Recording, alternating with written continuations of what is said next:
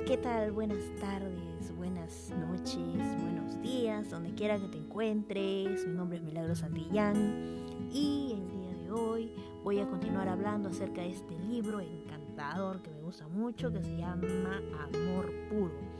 Y empezar, bueno, este podcast con una pregunta y dice así. ¿Acaso lo está haciendo todo el mundo?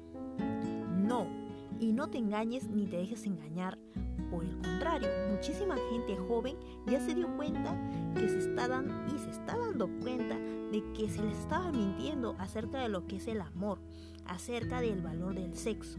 Ya están fastidiados con lo que dicen en la televisión, la farándula, novelas, revistas y películas vacías. Y no van a dejar que se les robe la oportunidad de lograr el amor que Dios les tiene preparado.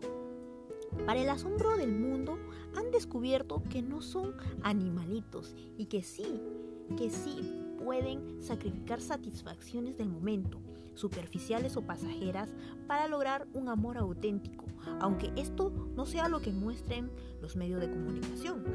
Se dieron cuenta también de que hay un tiempo irreemplazable para construir las bases de un amor que llena, confiable y duradero y que el sexo prematuro evade eso, creando una falsa sensación de unidad e impidiendo una mirada honesta y despejada hacia la otra persona y sus virtudes y defectos.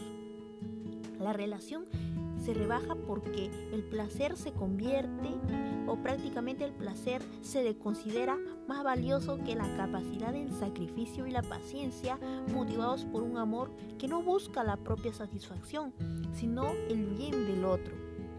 Cuando las relaciones basadas en el sexo llenan o llegan al matrimonio, fallan, producen infelicidad, soledad y no perduran.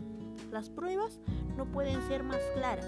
El sacrificio mutuo intensifica el amor y el eludirlo lo ahoga.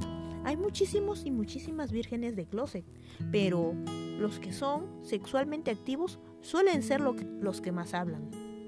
Esto es lo que hace parecer que todos lo están haciendo, cuando en realidad no es así, porque hay situaciones donde se puede confundir esta situación, eh, ya sea que hay personas que aparentan que sí y otras personas que aparentan que no, pero es casi eh, imperceptible saber a simple vista quién sí y quién no.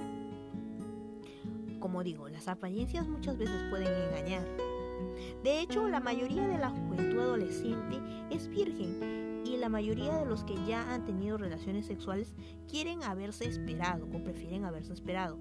Por eso o por pues la presión del ambiente, incluso los que son vírgenes y los que anhelan una vida pura aparentan no serlo o no quererlo. Esto da la falsa impresión de que todos lo están haciendo, aun cuando la mayoría no lo haga o siquiera que las cosas fueran diferentes, la misma presión del ambiente y los medios de comunicación llegan a algunos a ver la virginidad como algo vergonzoso en vez de un tesoro y un regalo maravilloso. Pero piénsalo, si tu futura esposa o esposo te hubiera esperado a ti toda la vida para hacerte ese regalo a ti y solo a ti, ¿sentirías vergüenza o una inmensa alegría, emoción y gratitud? Piénsalo.